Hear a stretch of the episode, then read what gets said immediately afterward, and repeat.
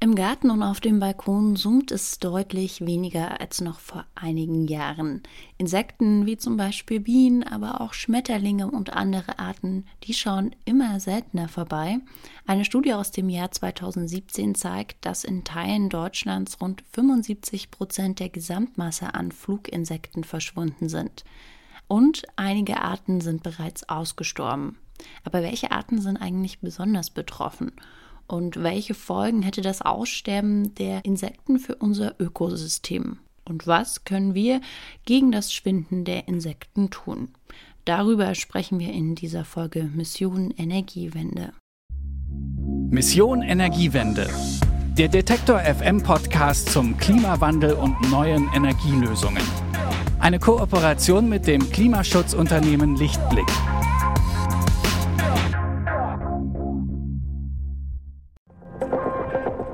Bitte widmen Sie Ihre Aufmerksamkeit unserem Werbepartner. Warum Nudeln ohne Soße wie Strom ohne Öko sind? Beides ist ziemlich schwer zu schlucken. Das eine für uns als Menschen, das andere fürs Klima. Deshalb gibt's bei Lichtblick 100% Ökostrom mit flexibler Laufzeit und bis zu 24 Monaten Preisgarantie. Je nachdem, was euch wichtig ist. Klimaneutral wird so zum neuen Normal. Moin, mein Name ist Sophie Rauch und wir sprechen jetzt über das Thema Insektensterben. Meine Kollegin Hanna Stegemann hat genauer zu dem Thema recherchiert und mit der Pestizidexpertin Corinna Hölze vom Bund für Umwelt und Naturschutz Deutschland gesprochen. Den kennt ihr wahrscheinlich alle unter der Abkürzung BUND. Und Hanna begrüße ich jetzt erstmal Corona-konform in der digitalen Videokonferenzleitung. Moin, Hanna. Moin, Sophie. Hanna, fällt es dir im Alltag eigentlich auch auf, dass es weniger Insekten gibt als jetzt noch zum Beispiel vor einigen Jahren? Ja, das ist mir schon aufgefallen. Ich kann mich noch gut daran erinnern, dass ich in meiner Kindheit deutlich mehr Insekten im Garten gesehen habe als heute. Besonders gut kann ich mich dann an unseren Schmetterlingsbaum damals erinnern, an dem zeitweise bestimmt 15 Schmetterlinge saßen. Und heute sehe ich zwar ab und zu auch noch mal einen Schmetterling vorbeifliegen, aber längst nicht mehr so viele wie früher. Und ein anderes ganz bekanntes Beispiel als Indiz für das Sterben der Insekten sind ja auch die ausbleibenden Tiere auf der Windschutzscheibe nach Fahrten über Land. Darüber habe ich auch mit der Pestizidexpertin Corinna Hölzel vom BUND gesprochen. Sie hat mir erzählt, dass das mit den Tieren auf der Windschutzscheibe ein Anzeichen dafür ist, dass der Insektenbestand abnimmt. Aber sie hat auch gesagt, dass wissenschaftliche Studien deutlich verlässlichere Ergebnisse liefern aus wissenschaftlichen Untersuchungen, die über viele Jahre hinweg eben immer an den gleichen Stellen auch die Anzahl und die Arten von Insekten messen. Und da war ja das große, wichtige, äh, die, die Studie, das Monitoring, die Krefelder Studie, die eben in 17 Jahren, also bis 2017, auch festgestellt hat, dass also in 63 Schutzgebieten innerhalb Deutschlands tatsächlich zwei Drittel, also 76 Prozent der Biomasse verloren gegangen ist. Also eine Abnahme eben um zwei Drittel von der Masse, der puren Masse an Insekten. Und äh, das ist keine Einzelstudie. Viele andere Studien belegen das auch, Monitorings. Und das ist sehr besorgniserregend und sehr, sehr alarmierend. Das sind ja wirklich erschreckende Zahlen, Hanna da drängt sich ja die Frage auf, welche Folgen denn das Insektensterben eigentlich hat. Also Insekten sind ein super wichtiger Bestandteil des Ökosystems und die Basisnahrung für viele Lebewesen wie zum Beispiel Vögel, Fische oder Fledermäuse. Und eine Folge des Insektensterbens ist, dass die Tiere, die sich von den Insekten ernähren, dann eben viel weniger Nahrung finden. Es gibt ja auch ein Vogelsterben, was natürlich unmittelbar damit zusammenhängt. Also je weniger Insekten, desto weniger Nahrung haben die Vögel und desto weniger Vögel gibt es. Und auch da haben wir den Fall, dass eben in den letzten zwölf Jahren ungefähr 13 Millionen Vogelbrutpaare weniger in Deutschland sind als vorher. Und da sind besonders die betroffen, die auch in der Agrarlandschaft vorkommen, also der Star, der Sperling, die Feldlerche, Grünfink oder zum Beispiel Goldammer. Gut, wenn es weniger Insekten gibt, folgt daraus halt auch ein Sterben anderer Tierarten, die sich von Insekten ernähren. Und wenn ich jetzt so darüber nachdenke, würde ich auch sagen, dass ich in den letzten Jahren auch deutlich weniger Vögel beobachtet habe als früher. Hat denn das Insektensterben noch weitere Folgen, Hanna? Ja, da gibt es noch einige andere Folgen. Bei Insekten denken wir ja klassischerweise immer gleich an die Bienen oder die Schmetterlinge. Aber es gibt natürlich auch noch ganz viele andere Arten, zum Beispiel Arten, die im Boden leben, wie, wie Käfer. Und die sind ganz wichtig für die Zersetzung von organischem Material im Boden und sorgen so auch für die Bodenfruchtbarkeit. Aber wofür Insekten auch sehr wichtig sind, ist die Bestäubung verschiedenster Pflanzen. Das heißt, Insekten sind für Bestäubung vieler menschlicher Nutzpflanzen verantwortlich, also zum Beispiel eben Obst, Beerensträucher und, und äh, Äpfel, Birne, Pfirsich, das alles, aber auch Kürbis, Gurke, Bohnen, Tomate, das alles ist äh, von Bestäubung abhängig. Also wir Menschen sind auch Leidtragende, wenn es weniger Insekten gibt. Das ist natürlich auch ziemlich drastisch, denn wenn das Insektensterben so weitergeht, haben ja nicht nur die Tiere, sondern auch wir Menschen ein großes Problem. Hanna, kann man denn sagen, welche Insektenarten besonders gefährdet sind? Die Frage habe ich auch an Corinna Hölze gestellt und ich finde, dass das, was sie dazu gesagt hat, wirklich ziemlich beunruhigend klingt. Also es sind bei den Insekten viele Arten, fast alle, nicht ganz alle, aber viele Arten. Äh, besonders fällt der Rückgang auf eben bei Wildbienen, Ameisen, Tagfaltern äh, oder Zikaden. Das sind so die, die Arten, bei denen ein besonders starker Verlust eben in, in Anzahl auch äh, stattfindet. Andere Arten wie Schaben zum Beispiel sind ein bisschen stabiler. Ja, da hört man schon, wie bedroht viele Arten sind und für einige andere Arten ist es leider schon zu spät. Es sind auch schon Arten ausgestorben. Wir haben die Situation, dass bei den Wildbienen ungefähr jede zehnte Wildbiene in ihrem Bestand bedroht ist, dass fünf Prozent der Wildbienen in Deutschland kurz vor dem Aussterben stehen. Also wir haben so 560 Wildbienenarten bei uns. Ähm, nur ungefähr 13 Prozent sind stabil in ihrem Bestand und rund 39 Arten sind auch schon ausgestorben von diesen 560 Wildbienen. Gut, es passiert zwar manchmal, dass Arten, die bereits als ausgestorben galten, nochmal wiederentdeckt werden, aber das ist ja absolut nicht die Regel. Und die Arten, die dann ausgestorben sind, kann man dann auch einfach nicht wiederbringen. Die Lage ist also ziemlich ernst und dieses Problem haben nicht nur wir hier in Deutschland oder in Europa. Global betrachtet sieht es leider wirklich auch nicht besser aus. Weltweit kann man sagen, gibt es den gleichen Trend, besonders in Ländern oder Gegenden, die sehr agrarisch geprägt sind, also wo es eben große Monokulturen gibt und viel Anbau von landwirtschaftlichen Kulturpflanzen. Ähm, in den Gebieten findet der Rückgang von Insekten eben vor allem statt oder hauptsächlich.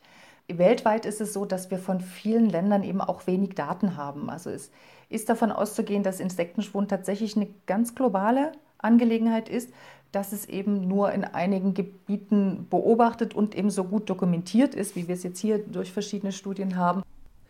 Genau, solche Studien sind nämlich sehr aufwendig, kosten viel Geld und es braucht natürlich auch Menschen, die sie durchführen. Und das sind zum Beispiel Gründe dafür, warum es global nur wenige dieser Studien gibt. Hanna, du hast jetzt schon anklingen lassen, dass besonders Gegenden betroffen sind, wo es viele Agrarflächen gibt. Kannst du noch mal genauer darauf eingehen, woran das liegt? Ein Grund ist zum Beispiel, dass dort viele Pestizide eingesetzt werden, die es den Tieren dann schwer machen, beziehungsweise auch teilweise unmöglich machen, dort Nahrung zu finden. Also Pestizide sind ja Mittel, die gemacht sind, um Insekten, wenn es Insektizide sind, oder eben Beikräuter, wenn es Herbizide sind, zu töten, also zu vernichten.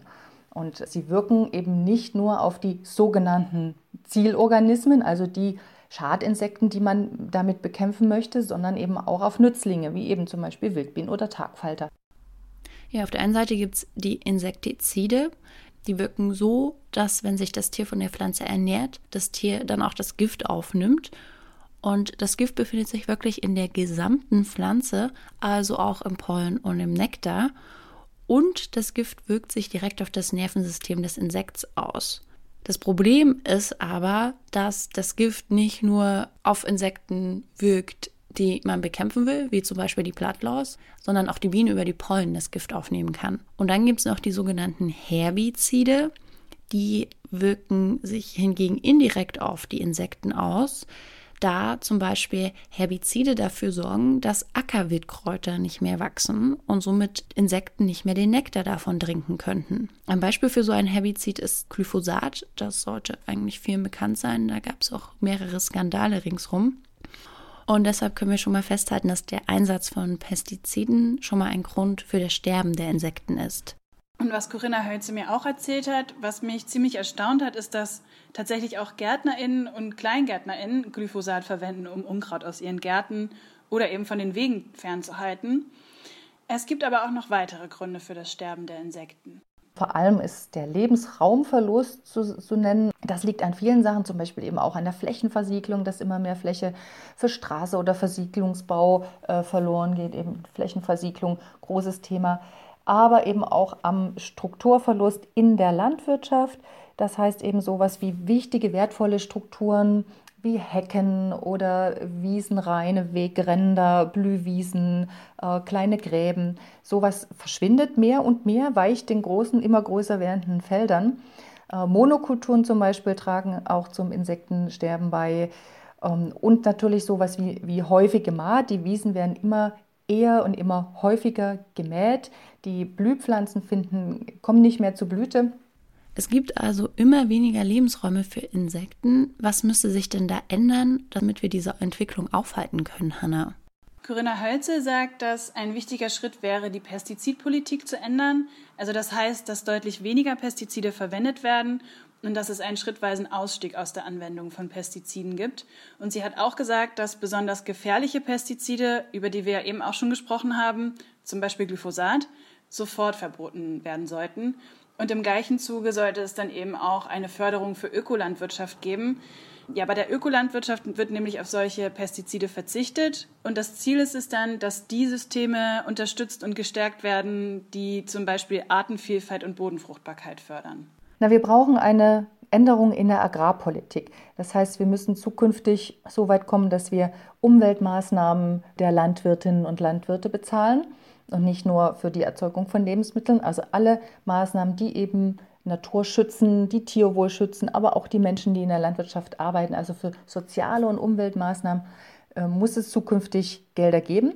Agrarsubventionen sind vorhanden. Das ist der größte Fördertopf in der EU überhaupt. Die Frage ist eben, koppelt man den zukünftig an Umweltmaßnahmen oder gibt man weiterhin Geld nur für Fläche? Ne? Heute ist es so, wer viel Fläche hat, bekommt mehr Geld. Und zukünftig müsste es so sein, wer viel Umweltmaßnahmen macht oder viel für Tierwohl eintritt und dafür Geld ausgibt, der bekommt da auch viel gefördert. Politisch müsste sich jetzt also einiges ändern. Anna, gibt es denn auch noch was, was du und ich, jeder Einzelne, jede Einzelne von uns irgendwie machen kann, um irgendwie dem Insektensterben entgegenzuwirken? Ja, da gibt es einige Sachen. Alle, die einen Garten oder vielleicht auch nur einen kleinen Balkon haben, können dabei mithelfen, Insekten zu schützen. Das schafft man, indem man möglichst naturnah gärtnert und Pflanzen anbaut, die den Insekten vom Frühling bis zum Herbst ein Blühangebot bieten. Was man auch machen kann, ist im Garten eine wilde Ecke zulassen, wo dann einfach alles wachsen kann, was wachsen möchte. Zum Beispiel Brennnesseln und Disteln, darüber freuen sich viele Tiere. Und so können dann eben Lebensräume für die Tiere entstehen. Und nicht nur für Insekten, sondern auch Igel, die Zauneidechse oder Erdkröten siedeln sich dann dort an. Das kommt uns selbst dann wiederum auch zugute, weil diese Tiere auch bei der Schädlingsbekämpfung helfen. Aber auch wenn man keinen Balkon und keinen Garten hat, kann man etwas tun. Und man kann natürlich auch die Art von Landwirtschaft unterstützen, die eben Insekten schützt, nämlich die Ökolandwirtschaft. Also beim Einkauf darauf achten, Öko-Lebensmittel kaufen, aber auch beim Einkauf von zum Beispiel Zierpflanzen oder von Kosmetika auf alle Fälle immer im Ökobereich sich bewegen, denn dort werden eben die Rohstoffe dafür und die, und die Lebensmittel ohne den Einsatz von chemisch-synthetischen Pestiziden hergestellt, auch ohne Gentechnik und auch ohne Torf. Und Torf ist ja auch noch so ein wichtiges Thema.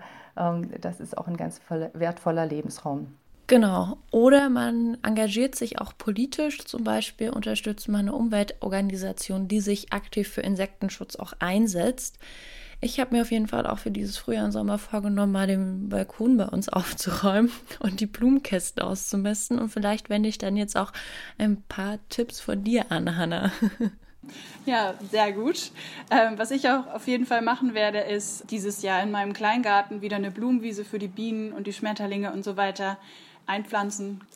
Dann vielen Dank dir, Hanna, dass du dich mit dem Thema auseinandergesetzt hast und ein paar Tipps dazu gegeben hast, wie wir Insektenleben gemeinsam retten können auf dem heimischen Balkon oder im heimischen Kleingarten. Vielen Dank, Hanna. Super gerne.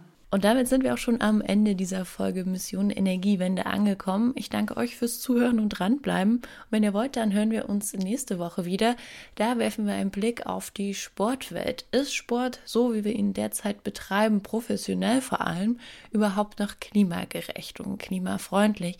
Allein wenn ich an die Formel 1 denke, frage ich mich, wie kann dieser Sport überhaupt noch existieren?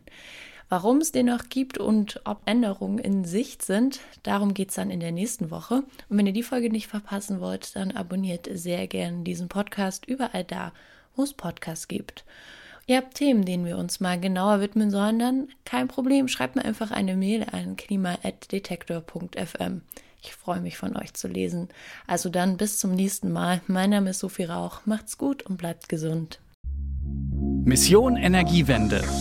Der Detektor FM Podcast zum Klimawandel und neuen Energielösungen. Eine Kooperation mit dem Klimaschutzunternehmen Lichtblick.